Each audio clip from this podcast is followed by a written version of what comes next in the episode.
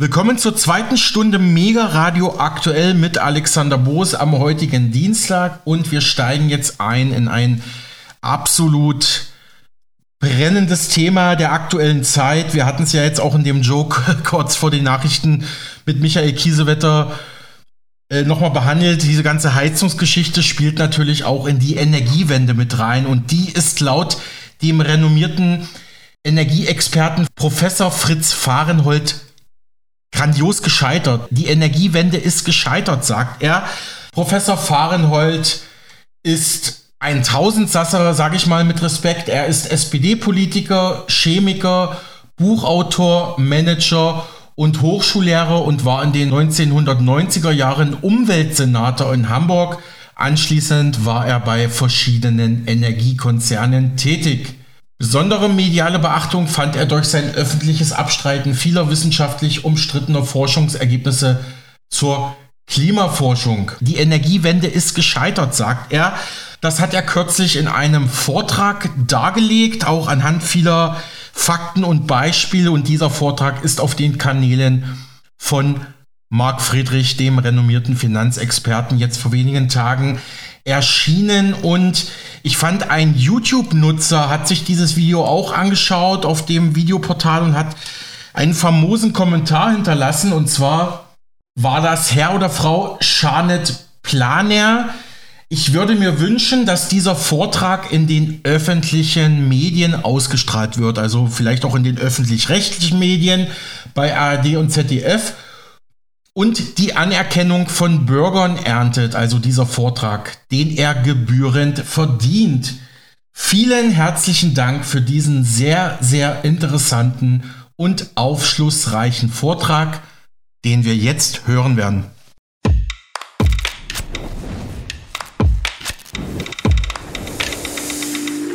Ja, meine Damen und Herren, das Thema die große Energiekrise und wie wir sie bewältigen können, die allgemeine Meinung ist doch, äh, das liegt doch eigentlich hinter uns, ist doch eigentlich geschafft. Gaspreise sind wieder ein bisschen runtergekommen. Aber meine Damen und Herren, ich werde Ihnen zeigen, wir stehen am Anfang einer großen Energiekrise. Es wird äh, schlimm, es wird äh, schwierig, weil wir eine veritable Stromkrise haben, eine Knappheit an Strom. Das in einer Zeit, in der die Politik alle Energie Verbräuche in Deutschland, die Wärme, die Mobilität und auch den Strom der Industrie durch erneuerbare Energien zu 100 Prozent äh, bewältigen will. Und äh, ich werde zeigen, dass äh, die Energiewende bereits heute gescheitert ist. Denn Deutschland hat die höchsten Strompreise der Welt schon vor der Ukraine-Krise. Ab und zu äh, werden wir, kommen wir auf Platz zwei, dann ist Burkina Faso vor uns. Und nun muss man sagen, das, ist, das trifft zunächst mal die Bürger, aber dazu muss man verstehen, wie der, wie, das, äh, wie der Strompreis sich zusammensetzt, denn es trifft vor allen Dingen die Arbeitsplätze in Deutschland. Der Strompreis setzt sich zusammen aus dem Erzeugungspreis, der ist heute bei 13 Euro Cent in Deutschland. Nur mal zum Vergleich, die Wettbewerber, die Hauptwettbewerber für deutsche Industrien ist Amerika mit 3 Euro Cent und China mit 4 Euro Cent. Das heißt, das ist ein vierfacher, dreifacher bis vierfacher äh, Strompreis, der natürlich dazu führt, dass die Güter, die in Deutschland produziert werden, einfach schlicht und ergreifend teurer werden und auf dem Weltmarkt weniger Chancen haben. Und das hat sich auch nicht äh, verbessert und wird sich auch nicht verbessern, sondern eher verschlechtern. Und das will ich Ihnen zeigen, warum das so ist. Und das Erste, was wir äh, wissen müssen, ist, äh, die Energiewende ist nicht gescheitert wegen Putin.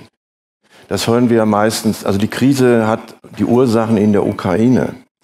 Das ist falsch, denn wie wir zeigen können, äh, in 2021, das sind die Strompreise an der Börse. Nochmal, Strompreise, äh, Erzeugungspreise liegen, lagen die ganze Zeit bei 4 Euro Cent, seit Jahren stabil. Und äh, Sie werden sich wundern, denn Sie zahlen ja 40, ja, da müssen Sie immer noch den, die Verteilungskosten dazu nehmen, da müssen Sie noch die Steuern, die Abgaben dazu rechnen, dann kommen Sie auf die 40. Aber für die Industrie ist das entscheidend, die 4 Euro Cent. Das war ein Preis, der war wettbewerbsfähig äh, auf der ganzen Welt. Und dann passierte etwas mitten im, im Jahr, weit vor der Ukraine-Krise, explodierten die Strompreise. Sie sehen das hier, nicht? Das ist äh, in Euro pro Megawattstunde. Also es ging auf 25 Euro Cent hoch. Also Faktor 5, 6 am Ende.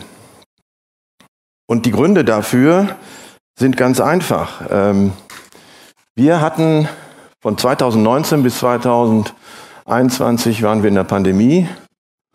Und während dieser Zeit sind in Europa, vor allen Dingen aber in Deutschland, Kraftwerke abgestellt worden. Einfach, weil man wollte aus Kohle raus. Kernenergie hatte man ja schon reihenweise äh, abgestellt. Und nun kam die Konjunktur wieder in Dampf, fragte nach Strom nach, konnte nicht geliefert werden und Angebot und Nachfrage, das wissen Sie, wenn das auseinanderklafft, dann schießen die Preise nach oben.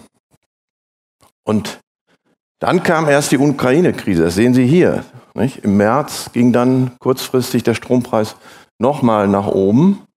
Und was danach kam, ist am Ende durch Fehlentscheidungen der Bundesregierung erzeugt worden. Diese Sie erinnern sich, im letzten Sommer hatten wir auf einmal Strompreise von 70 Euro Cent, äh, unbezahlbar äh, in Deutschland.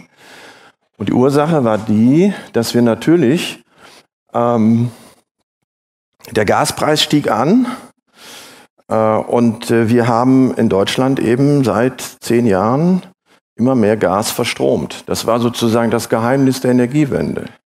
Wir sind aus der CO2-freien Kernenergie ausgestiegen. Wir nicht, aber die Politik ist ausgestiegen. Und äh, das ist ersetzt worden durch Gaskraftwerke. Gaskraftwerke sind sowieso schon die teuersten, aber dann kam hinzu, dass es auch der Gaspreis nach oben ging. Und in dem, in dem Moment hätte eine weitsichtige Bundesregierung sagen müssen, okay, jetzt müssen wir auf das zurückgreifen, was wir haben und was preiswert ist. Also Kohlekraftwerke wieder zurück ans Netz, die man abgeschaltet hatte und die Kernkraftwerke natürlich verlängern. In einer solchen Situation Kernkraftwerke abzustalten, ist ja fast Selbstmord. Das kann man ja sich ausrechnen, dass sich das auswirkt. Und das gab eine unsägliche Debatte, hat lange, lange gedauert, bis dann endlich auch die Grünen äh, ihren Widerstand aufgegeben haben und äh, 10.000 Megawatt Kohlekraftwerke wieder ans Netz gebracht haben. Sie sah, sehen hier unmittelbar den Effekt. Nicht? Das hat dann sofort Wirkung und geht, ging im Strompreis nach unten.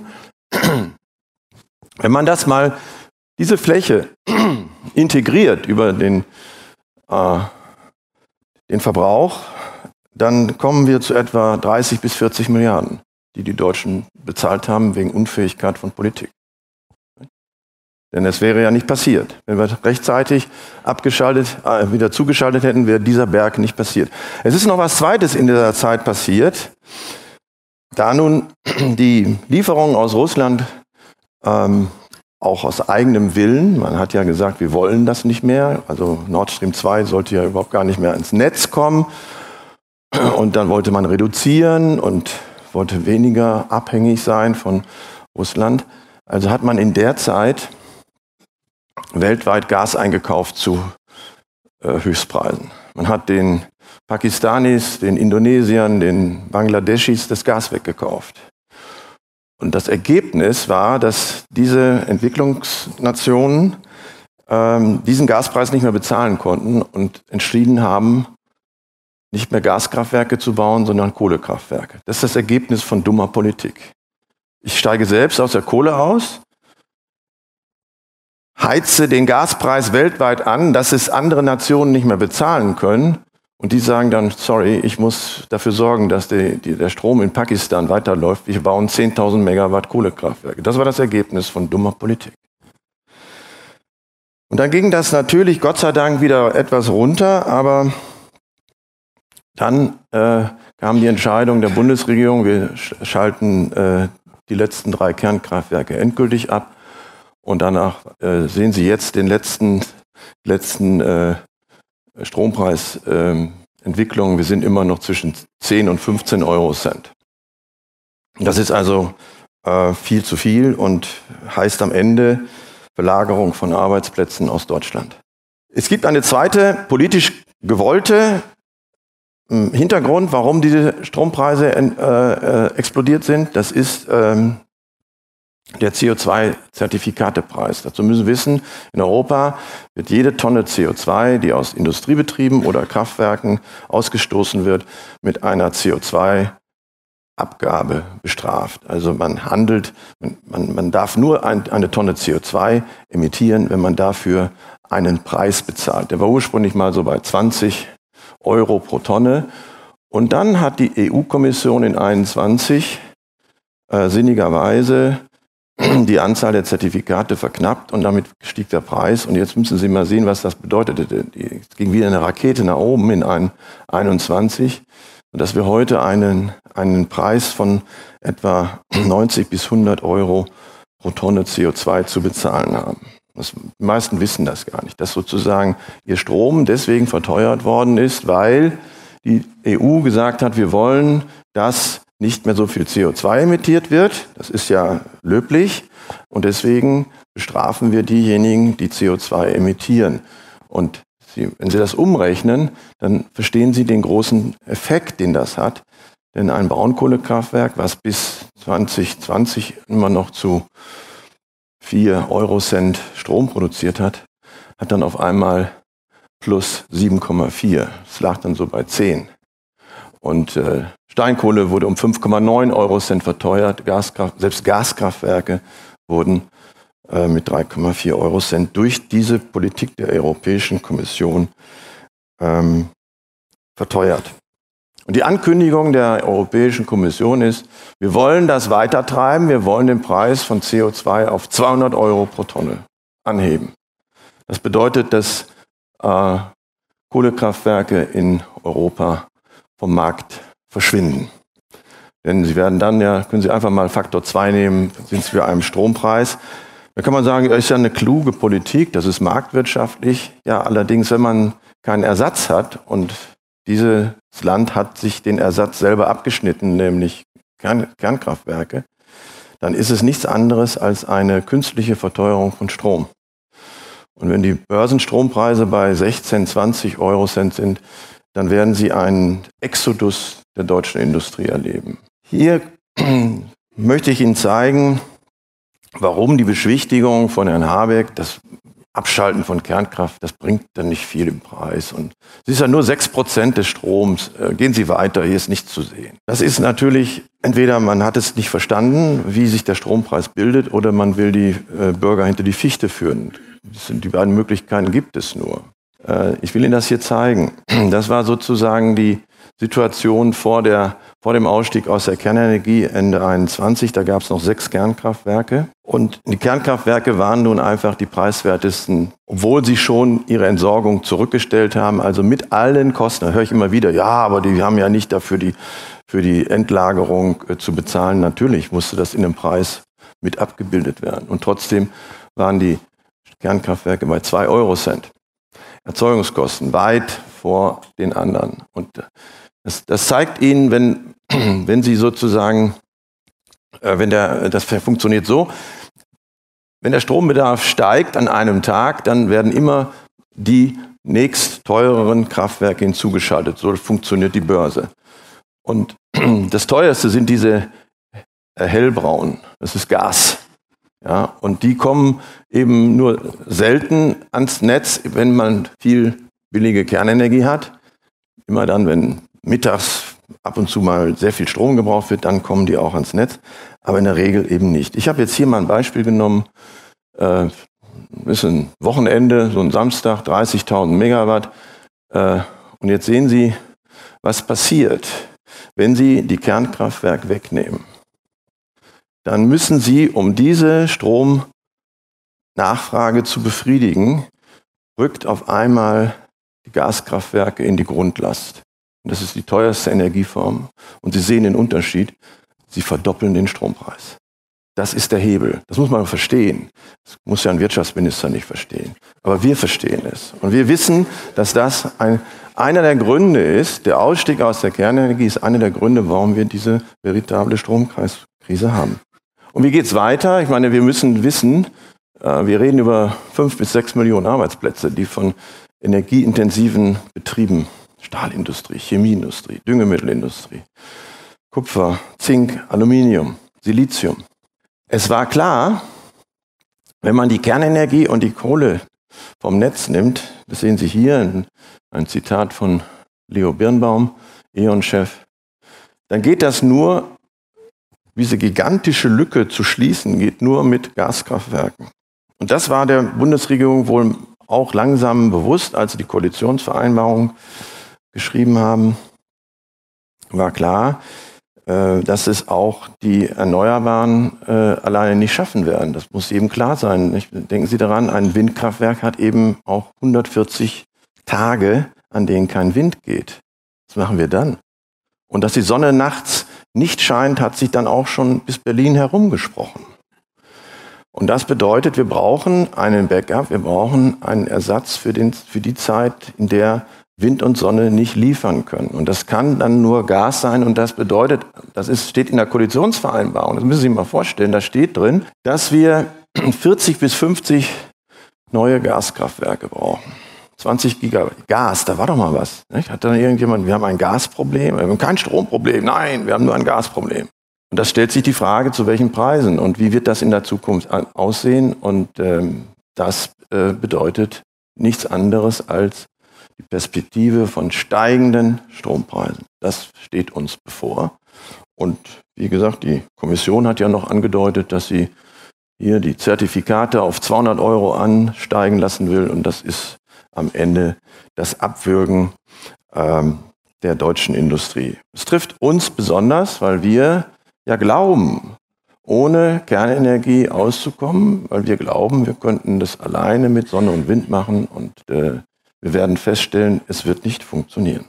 Nun wird aber gesagt, na ja, wir sind doch schon fast so weit und wir müssen nur noch ein bisschen mehr Solar und Wind bauen, dann geht das schon. Und deswegen weise ich mal bitte auf diesen, äh, diese Grafik hin, denn die äh, zeigt Ihnen den Gesamtenergieverbrauch, den wir haben. Denn wir dürfen nicht nur den äh, Stromverbrauch, da haben die Erneuerbaren mittlerweile einen Anteil von etwas über 40 Prozent. Aber wir haben ja auch noch die Energie für die Mobilität und wir haben auch noch die Energie für die Hauswärme. Und wenn Sie das alles zusammennehmen, dann sehen Sie diesen großen Kuchen. Das ist unser Energieverbrauch. Aber die Bundesregierung will ja alles aus Strom machen. Alles aus Strom. Und das äh, zeigt Ihnen, wie, wie groß ist denn der Anteil von Erneuerbaren heute? Und da sehen Sie, der Anteil ist 16 Prozent, wenn Sie es alle auf die gesamte Energie umrechnen. Und wenn Sie die gesamte Energie dann nochmal aufspalten, äh, dann sehen Sie, oh, der größte Teil ist Biomasse. Das ist sozusagen die 5 Prozent und 10 Prozent bei E10. Nicht? Da ist Biofuel drin und da ist die Biomasse Kraftwerke drin. Deswegen ist der größte Anteil ist die grüne Biomasse. Und wenn Sie das hier sich anschauen, die Photovoltaik mit 1,6 und die Windkraft mit 3,5 Prozent, dann muss man sich wirklich die Frage stellen, Wer glaubt eigentlich wirklich, dass das bis 2035 auf 100 Prozent oder 2045 auf 100 Prozent, das glaubt doch keiner. Das, ich glaube nicht mal, dass sie das selber glauben, die das erzählen. Nun komme ich zu einer aktuellen Diskussion, die eben zeigt, wie mittlerweile abgehoben die Politik ist, wie sie sich entfernt hat von den Interessen der Bürger, die eine Politik machen, die ich als bürgerfeindlich bezeichne. Denn Herr Habeck hat jetzt einen Gesetzentwurf vorgelegt, der sagt, also wir wollen ab 1.1. nächsten Jahres, dass Heizungen, die ersetzt werden müssen, Gasheizung und Ölheizung, nicht mehr als solche Gas- und Ölheizung ersetzt werden, sondern nur noch durch die Stromwärmepumpe. Und da denkt jeder, ja gut, also hm, ist ein bisschen schwierig in Häusern, die eben dafür nicht hergerichtet sind. Und das ist die große Mehrzahl. Äh, das ist nicht mit der Wärmepumpe getan, das wissen wir alle. Ähm, die Schätzungen der Bundesregierung selbst gehen von 130 Milliarden Kosten für die Bürger aus, muss man sich mal vorstellen. Nicht? 130 Milliarden, so mal eben in fünf Jahren. Aber man denkt dann zunächst einmal, naja, ist ja für einen guten Zweck. Wir wollen ja CO2 einsparen. damit ist doch alles schon erledigt. Da brauchen wir doch nicht mehr zu diskutieren. Wenn das zum CO2-Einspannen hilft, ja, dann muss der Bürger eben bluten. Ähm, bis auf die 80-Jährigen. Die brauchen keine Wärmepumpe einzubauen. Beruhigt den einen oder anderen hier, aber das, das Gesetz ist mittlerweile so äh, ausdifferenziert, dass dann ein Unterparagraph steht, aber wenn derjenige verstirbt, haben die Erben innerhalb von drei Jahren eine Wärmepumpe einzubauen. Das ist sozusagen das Kleingedruckte. Ja? Das heißt, sie freuen sich dann über die Erbschaftssteuer und über die Verpflichtung, für 100.000 Euro auszugeben für, für Mamas Häuschen. Hier zeige ich Ihnen, dass aber die, das Märchen der CO2-Einsparung ein Märchen ist. Und dann fragt man sich wirklich, warum machen die das? Denn wenn Sie den heutigen Strommix nehmen, ich habe den aus dem Jahre 2022 genommen, ist, ist alles äh, quellenmäßig belegt, dann ist klar, wir haben Gas- und Kohlekraftwerke noch am Netz und der Fußabdruck einer Kilowattstunde ist 0,5 Kilogramm CO2. Also wenn Sie Strom beziehen für Ihre Wärmepumpe, dann haben Sie 0,5 Kilogramm CO2 erzeugt, nicht bei sich zu Hause, aber im Kraftwerk.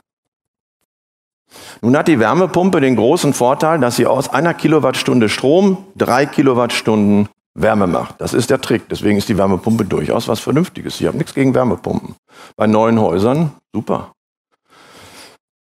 Aber natürlich ist der CO2-Fußabdruck dann geteilt durch drei. Ne? Also ich habe es mal gemacht für Sie, 0,49, äh, glauben Sie mir, es sind 0,16 Kilogramm CO2, die Sie emittieren. Und jetzt haben Sie äh, in schlimmen Fällen, nämlich wenn es ganz kalt ist, und dafür ist ja eigentlich eine Wärmepumpe gedacht, so, so bei minus 10 Grad, sinkt der äh, Effekt auf 2,5. Also müssen Sie durch 2,5 teilen, dann sind Sie bei 0,197 Kilogramm im äh, starken Winterzeiten. Jetzt gucken wir uns mal an, was macht denn so eine Erdgasheizung an CO2? 0,178. Jetzt fragt man sich wirklich, warum machen die das? Sie sparen kaum CO2, jedenfalls in der heutigen Konstellation. Ja, Sie sagen, ja, wir werden ja jetzt Erneuerbare immer weiter ausbauen und irgendwann sind die Kohlekraftwerke ja weg und dann steht da unten bei der Wärmepumpe Null. Das kann ja sein. Da würde ich aber als kluger Politiker sagen, ja, dann machen wir doch erstmal das mit dem CO2 weg. Und wenn es dann funktioniert, dann können die Bürger ja vielleicht auf äh, Wärmepumpen umsteigen. Können sie zwar immer noch nicht umsteigen, weil es, äh, wie gesagt, viel zu teuer ist, aber CO2-mäßig ist dieses eine, ich habe das gestern gelernt, das ist ein Schuss ins, ins Fuß oder in Fuß, nicht? Ja?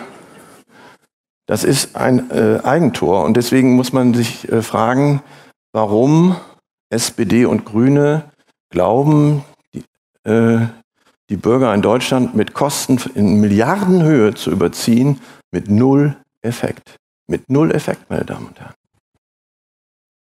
Das ist vernachlässigbar, der Unterschied. Ist das nicht unglaublich?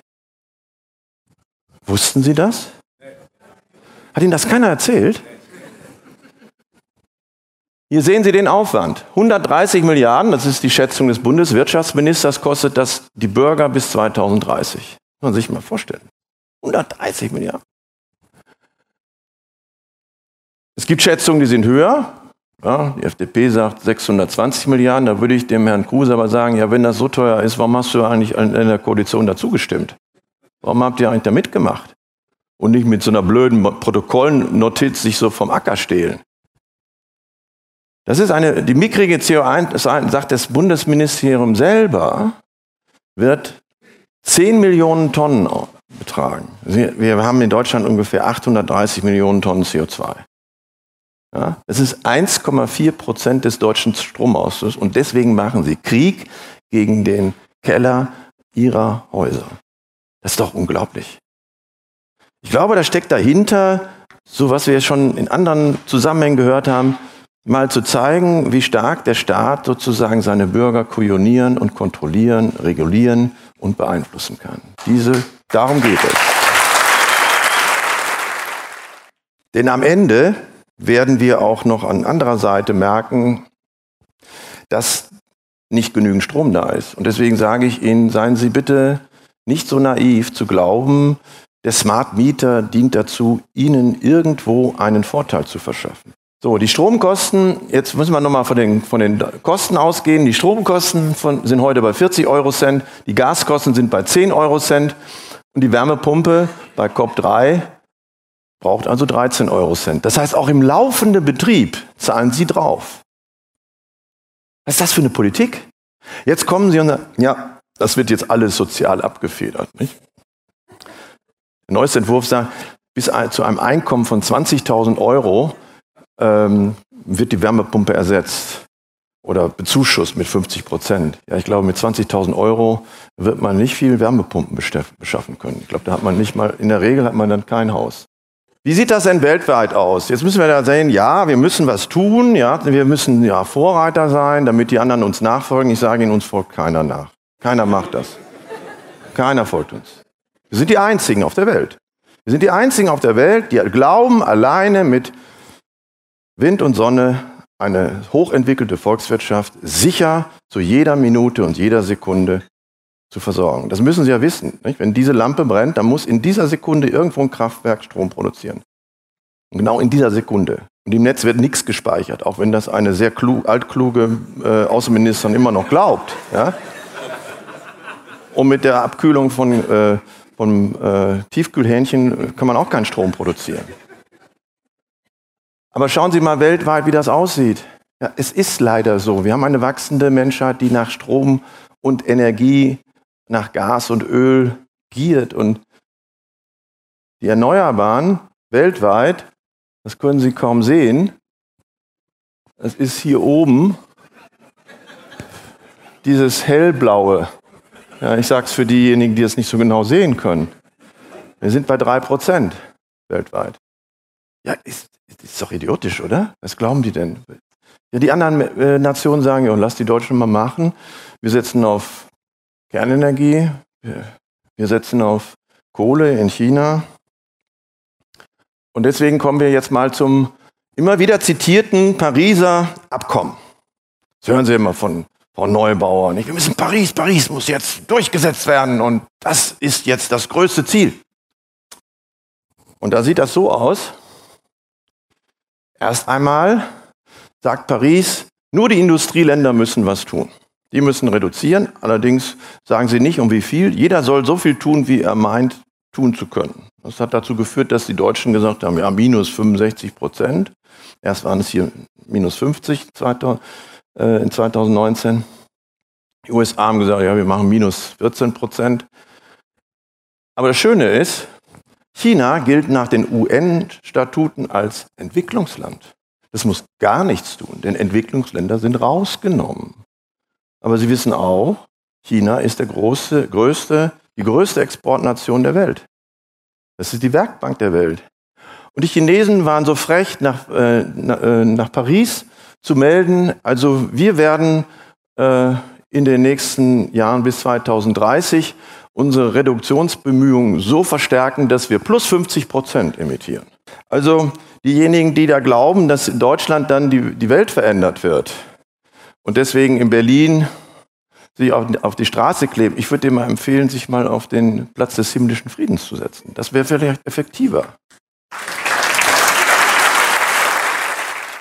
Was mir nicht gefällt, ist diese, der Eindruck, den Sie ja jeden Abend gewinnen, wenn Sie ARD und ZDF anschauen. Und wenn Sie die Tageszeitung aufmachen, dann haben Sie doch das Gefühl, Deutschland ist der größte Schurke, was das CO2 betrifft. Und das hat ja auch Greta Thunberg gesagt. Deutschland ist der größte CO2-Schurke. Und jetzt schauen Sie sich mal pro Kopf die Emissionen an. Da kommt erstmal Saudi-Arabien, ja sowieso, Kanada, Australien, USA, Russland, Südkorea, China pro Kopf.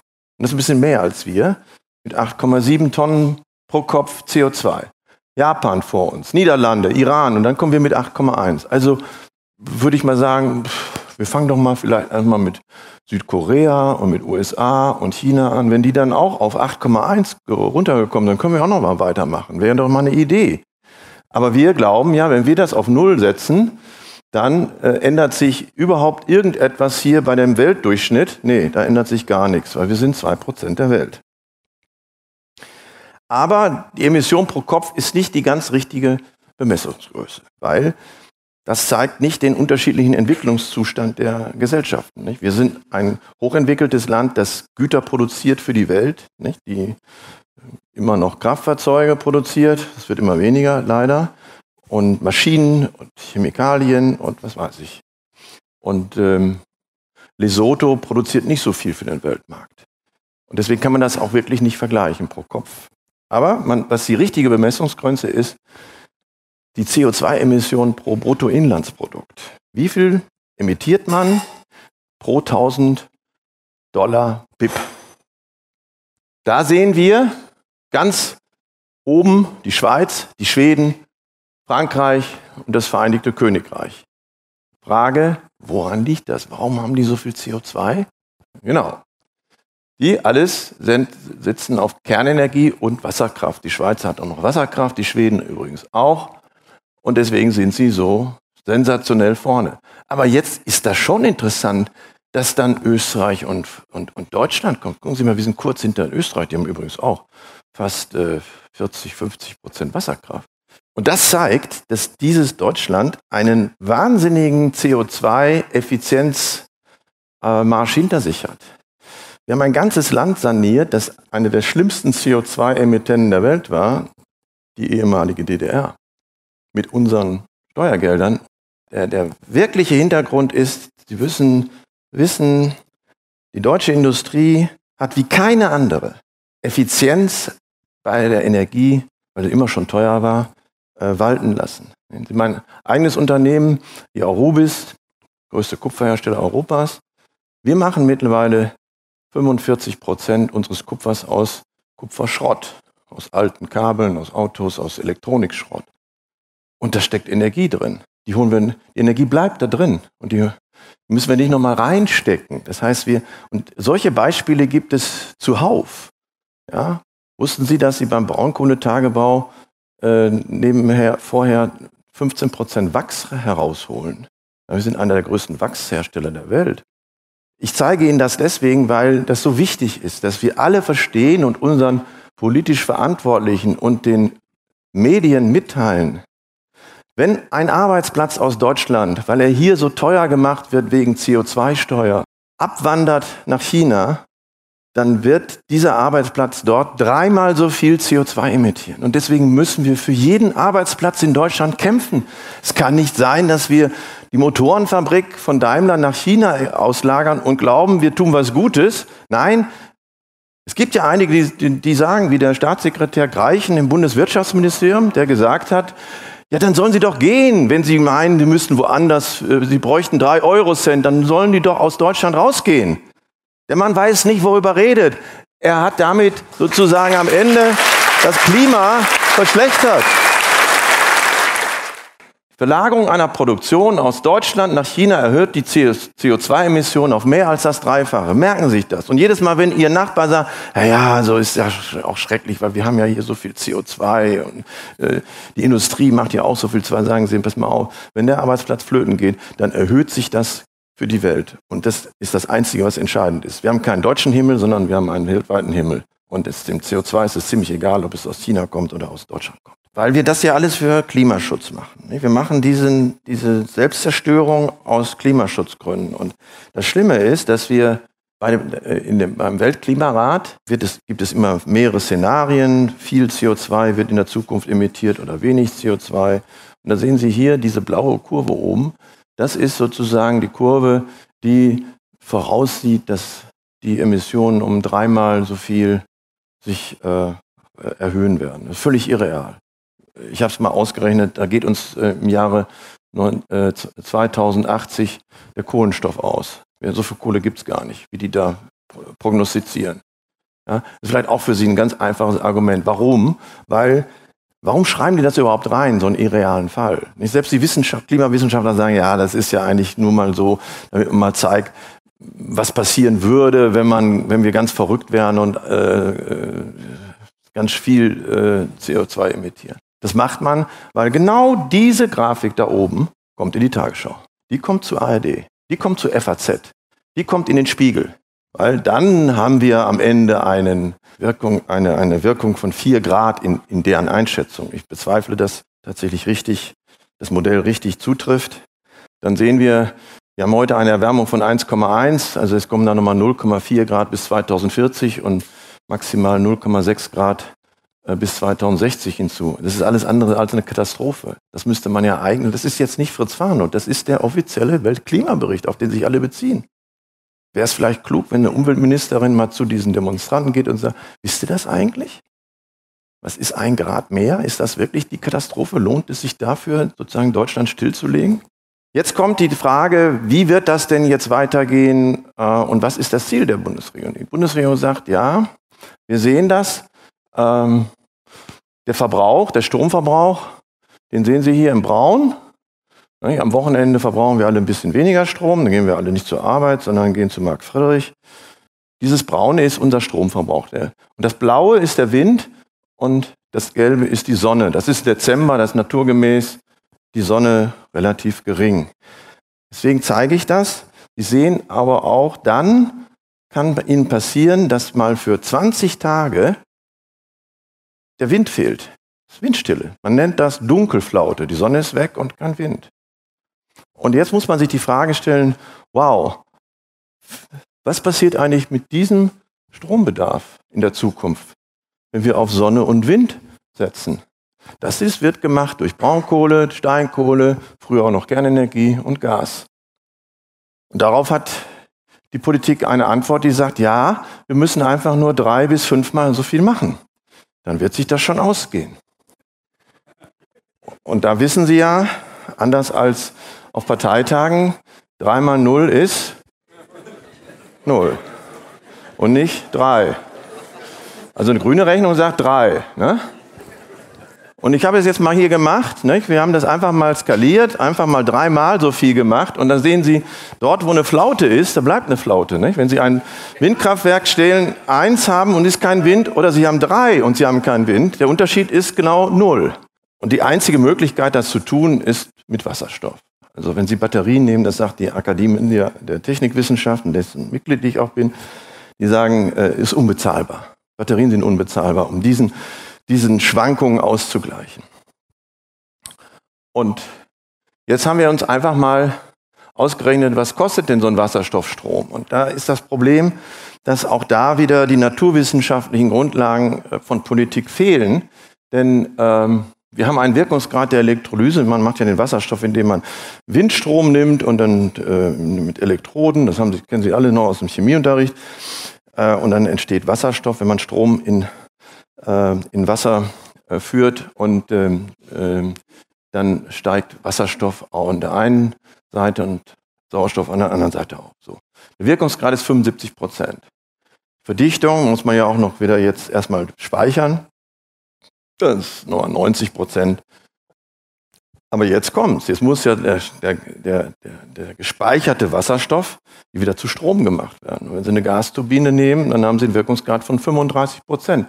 So, wenn Sie das alles durchrechnen, sind Sie bei 24 Prozent. So, was bedeutet das? Der Strom wird viermal so teuer. Und das hat uns übrigens äh, unser besonders kluger Wirtschaftsminister vor kurzem bestätigt.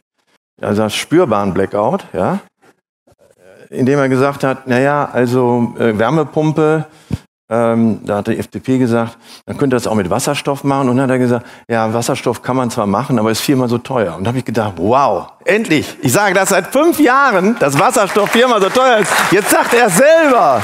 Ja, irre. Ja, wie blöd muss man sein, ne? in der Not dann den Wasserstoff abzusperren und nur auf seine Wärmepumpe zu setzen, hat er dann irgendwie sich erinnert, haben wahrscheinlich irgendwelche ähm, Referenten gesagt, also Wasserstoff geht eigentlich gar nicht, ist viermal so teuer. Das haben wir natürlich die ganze Zeit verschwiegen, als es um die Frage, kann man Wasserstoff als Ausgleich für Erneuerbare nehmen, aber bei der Wärmepumpe ist ihm das durchgerutscht. Also Faktor 4 und der Strompreis, äh, nicht, ich habe jetzt den Windstrom, der kostet 7,5 Euro Cent.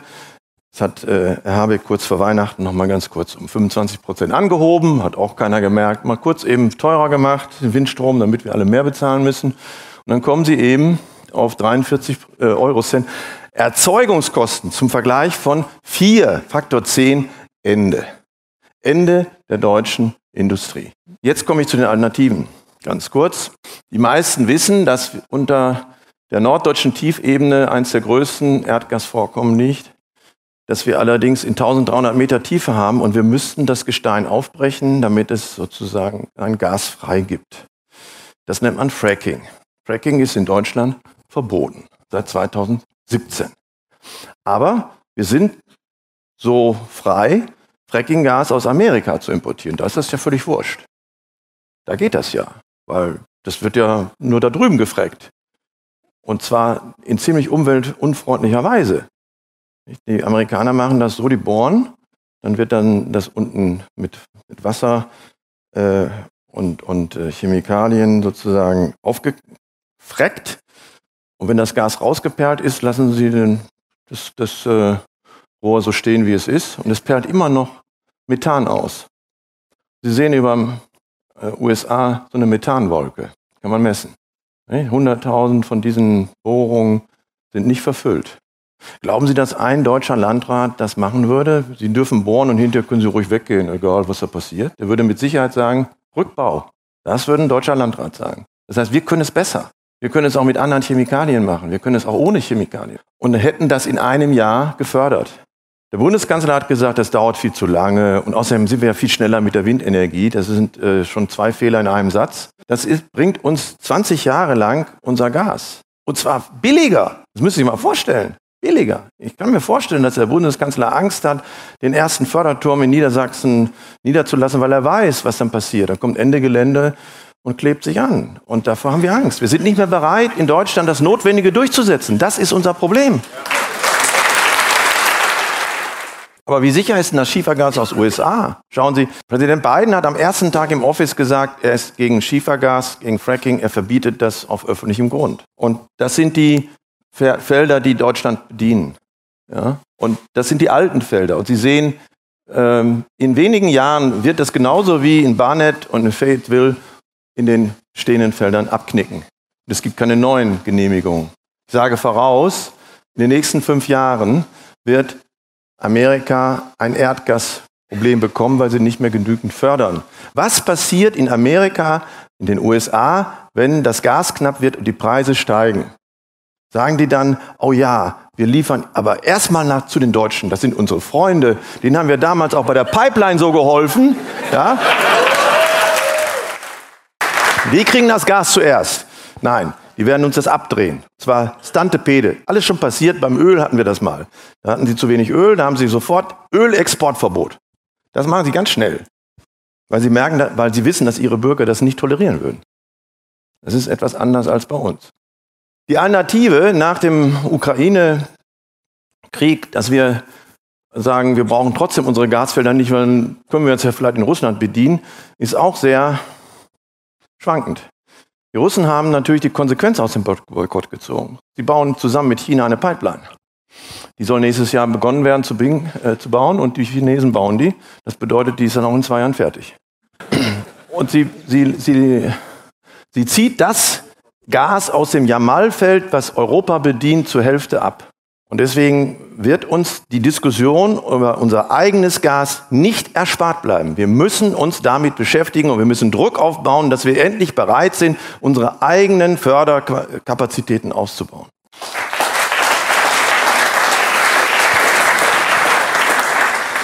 Das Zweite, was ich fordere, ist, wir müssen den Kampf gegen die Kohle aufgeben. Wir müssen endlich den Krieg gegen die Kohle beenden. Das ist ja in Deutschland besonders ausgeprägt. Nicht? Wir haben eines der preiswertesten Braunkohlevorkommen der Welt und sind in der Lage, CO2 aus den Kohlekraftwerken abzuscheiden. Diese Technik gibt es. Wir könnten grüne Kohlekraftwerke bauen, indem wir das CO2 abscheiden.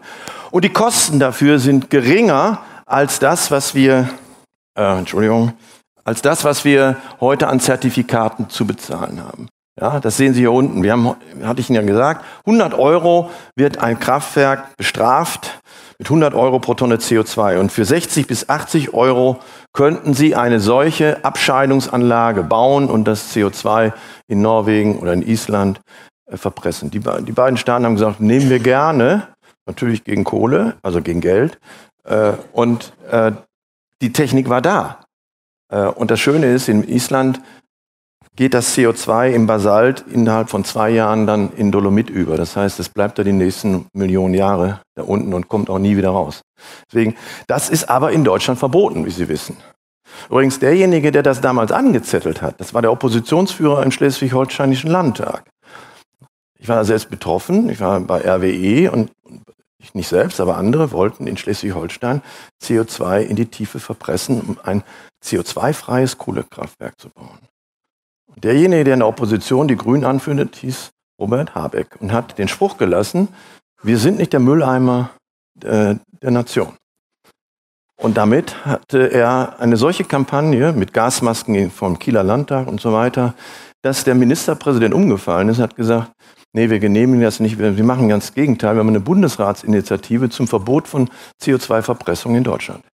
Und das hat gefruchtet. Das heißt, das ist eine Langzeitwirkung, die uns wirklich schadet, weil wir nämlich dabei sind, diese Kraftwerke stillzulegen. Das ist die Sterbetafel deutscher Braunkohlekraftwerke. Und wir könnten diese Kraftwerke sauber machen und damit einen unglaublichen Dienst an der Menschheit leisten, weil wir damit zeigen, dass man auch in China und in Indien, die alle auf Kohle setzen, die werden nicht zögern, die nächsten 20 Jahre auf Kohle zu setzen. Wenn man das CO2 wirklich ernst nimmt, dann muss man es abscheiden, hier zeigen, dass es geht und von den Chinesen verlangen, dass sie es auch machen. Das ist Vorreiterpolitik und nicht den Blödsinn, den wir machen, zu glauben, dass alle Welt jetzt nur noch mit Solar und Wind versucht, seine Gesellschaft zu befriedigen mit Energie. Man muss sich das mal äh, von dem Aufwand, die ostdeutschen Braunkohlekraftwerke, die produzieren 50 Terawattstunden Strom, sie emittieren 50 Millionen Tonnen CO2, eine Menge, ja. Der Aufwand würde etwa 3,5 Milliarden kosten. Da würde man sagen, ja, das ist immerhin ein bisschen billiger als diese Wärmepumpen-Arie von von Habeck ne, mit 130 Milliarden. Aber die Stromkosten würden aber die, durch die Zertifikatekosten um äh, 90 Euro gesenkt werden. Das heißt also, wir haben eine Milliarde weniger Stromkosten dadurch. Nicht? Weil sie zahlen ja keine Zertifikate mehr. Das heißt, sie investieren, scheinen das CO2 ab und zahlen nichts mehr. Das wäre die bessere Variante.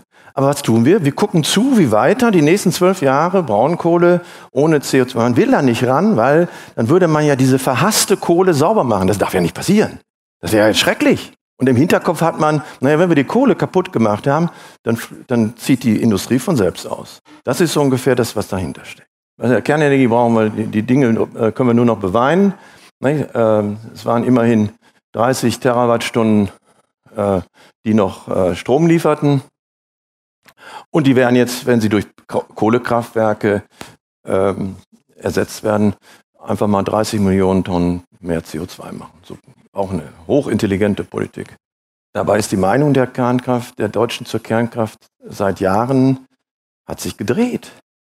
Ja? 70 Prozent, 60 bis 70 Prozent der Menschen sagen, und das ist ja nur vernünftig zu sagen, also wir können eigentlich erst aus der Kernenergie aussteigen, wenn wir was Alternatives, sicheres, preiswertes und genauso CO2-armes haben. Und nicht jetzt. Das ist ja deutsche Vernunft. Aber die Politik in Berlin macht Politik gegen die Vernunft, gegen die Mehrheit. Nicht nur hier, in vielen anderen Fällen auch. Und das wird nicht gut gehen. Und ich bin der festen Überzeugung, Sie haben mit dem Angriff auf den deutschen Heizungskeller überzogen. Sie haben, ich komme viel rum, meine Damen und Herren bin zweimal, dreimal in der Woche irgendwo in Deutschland in Städten, Mittelstädten, Dörfern, Gemeinden und der Groll ist enorm. Der Groll ist enorm. Ich war vor kurzem in Hohenmölsen, das ist ein ganz kleines Kaff, 15.000 Einwohner. Und die kriegen Fernwärme aus einem Braunkohlekraftwerk. Und der Bürgermeister musste ihnen sagen, ja, wir müssen das ja abstellen in fünf Jahren. Und dann muss, ich, äh, dann muss das ein Heizwerk werden oder ihr müsst die Wärmepumpe nehmen.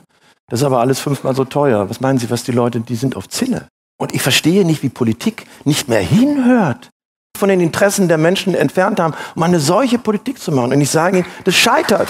Es wird scheitern. Es wird scheitern. Und wir sehen das ja, und das ist einfach die, immer die schönste Nachricht, äh, wenn ich auf Umfragen äh, INSA gucke und dann sehe ich, wie das so langsam erodiert von 21, 20, 19, 16, 17, 15. Sie wissen, wovon ich spreche der Zustimmung zu dieser grünen Politik. und die SPD wird mitgerissen und das ist auch richtig so, denn wer sozusagen äh, Schmiere steht bei einer, beim Angriff auf äh, unsere, unser Wohlstand, der gehört mit abgestraft. Vielen Dank. Sie hatten vorhin gesagt, ähm, wir haben kein Stromproblem, wir haben ein Gasproblem, hat die Politik gesagt. Ich würde nach Ihren Ausführungen sagen, wir haben ein Politik- und Politikerproblem vor allem in Deutschland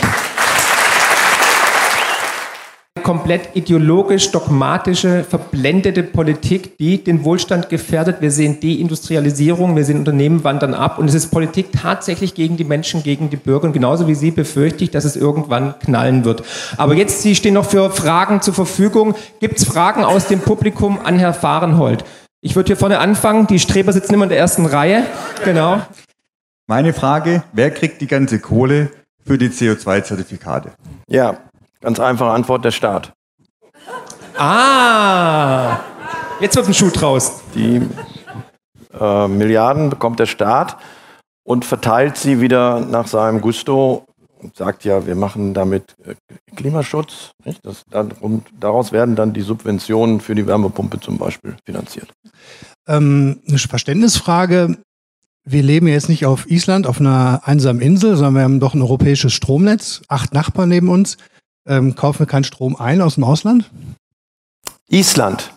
Oder wo war das jetzt? Ja, ja, ich sage, wir, wir leben ja nicht in Island. Wir sind doch nicht isoliert vom Strom. Wir haben doch Nachbarn, die auch Strom erzeugen und wir haben ein europäisches Stromnetz. Mhm. Können wir uns nicht einfach günstigeren Strom aus dem Ausland kaufen als Industrie? Ja, das wird uns ja nicht viel überbleiben. Das Problem ist nur, dass die Leitungen, die ins Ausland führen, nicht so dimensioniert sind, dass sie ausreichend äh, Kapazität darstellen. Also wir haben 5000 Megawatt nach Frankreich, wir haben auch nach Österreich 5000 Megawatt. Das ist schon eine Menge in die Schweiz ein bisschen weniger. Und äh, deswegen, äh, Sie haben ja gesehen, wir müssen teilweise mal 60.000 Megawatt überbrücken. Das wird nicht so ganz einfach sein. Das Zweite ist natürlich, ähm, ja, ähm, ist das eigentlich äh, richtig, dass wir uns abhängig machen von den Entscheidungen anderer Länder? Denn ich meine, wenn es dann in einem Sommer äh, in, in Frankreich Stromknappheit gibt, weil die Kernkraftwerke nicht funktionieren, weil, da, weil die äh, Abwärme in den, in den Flüssen nicht äh, untergebracht werden kann,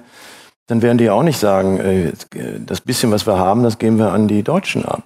Also wir machen uns abhängig.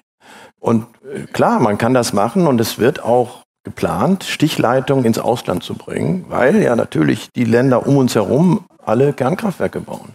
Die Polen bauen zwei Kernkraftwerke an der Oder. Die Holländer haben Parlamentsbeschluss über drei Kernkraftwerke. Die Tschechen werden noch zwei weitere bauen.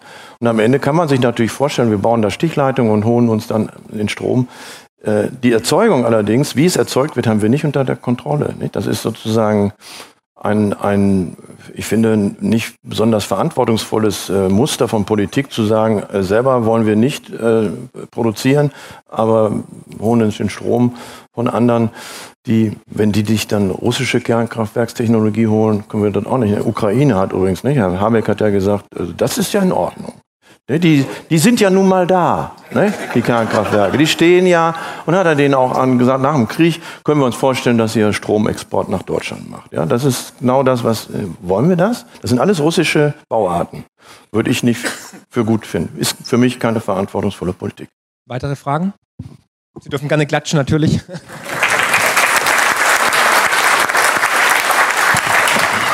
Ähm, ich habe Frage und zwar, was ist eigentlich die Finalität dieser Politik? Ich habe das verstehe ich seit Jahren nicht. Also man führt Krieg gegen die Bürger, Krieg in Anführungszeichen.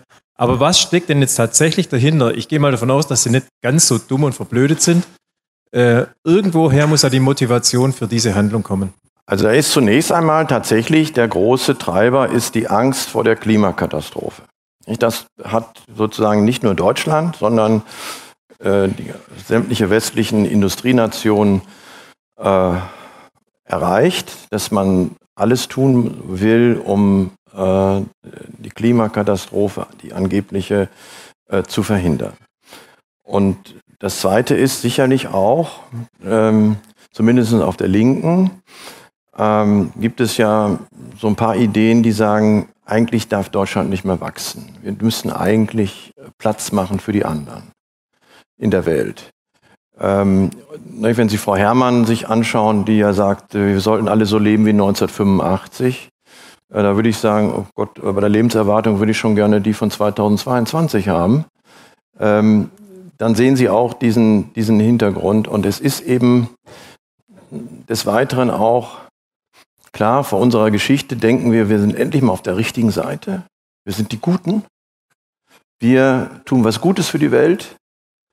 Aber wenn wir Deutschland sozusagen wirtschaftlich zum Absturz bringen, tun wir nichts Gutes für die Welt. Das ist wohl ziemlich klar. Und das ist eine, äh, ja, es ist eine Art, ich würde das schon sagen, Wohlstandsverwahrlosung. Es geht uns ja noch gut. Nicht? Also ich meine, Sie äh, schauen sich die Stimmenergebnisse an. Die Leute haben das immer noch, finden das immer noch gut. Ja?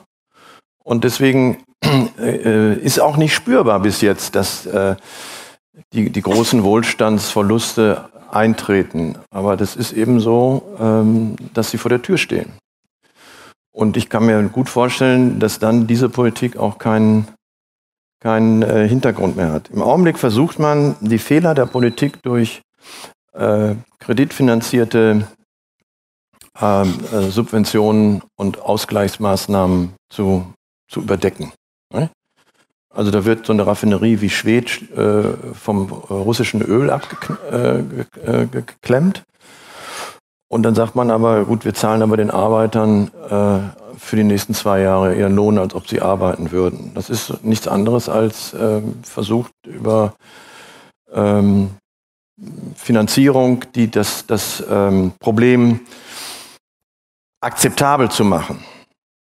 Aber wir werden auch hier Grenzen finden der Finanzierung. Der Staat kann nicht unendlich äh, äh, Schulden machen.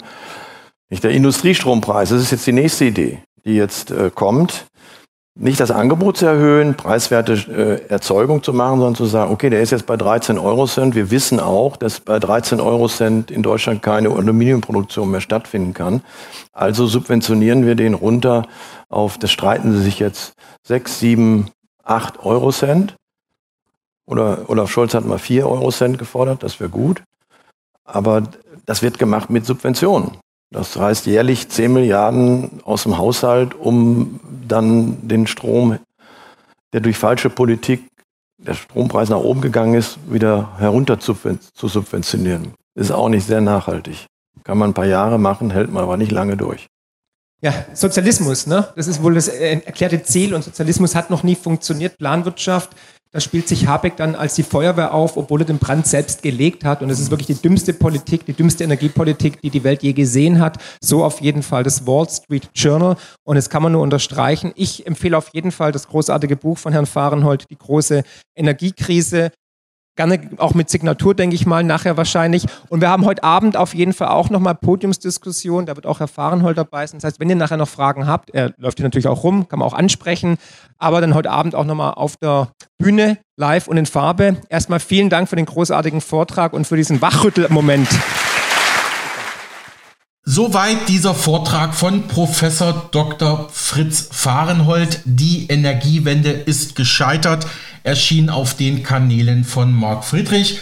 Von Fritz Fahrenhold ist zuletzt im Verlag Langenmüller das Buch erschienen, Die große Energiekrise und wie wir sie bewältigen können im Februar 2023. Sie hörten Mega Radio aktuell. Mein Name ist Alexander Boos und damit verabschiede ich mich. Alles Gute, bis morgen.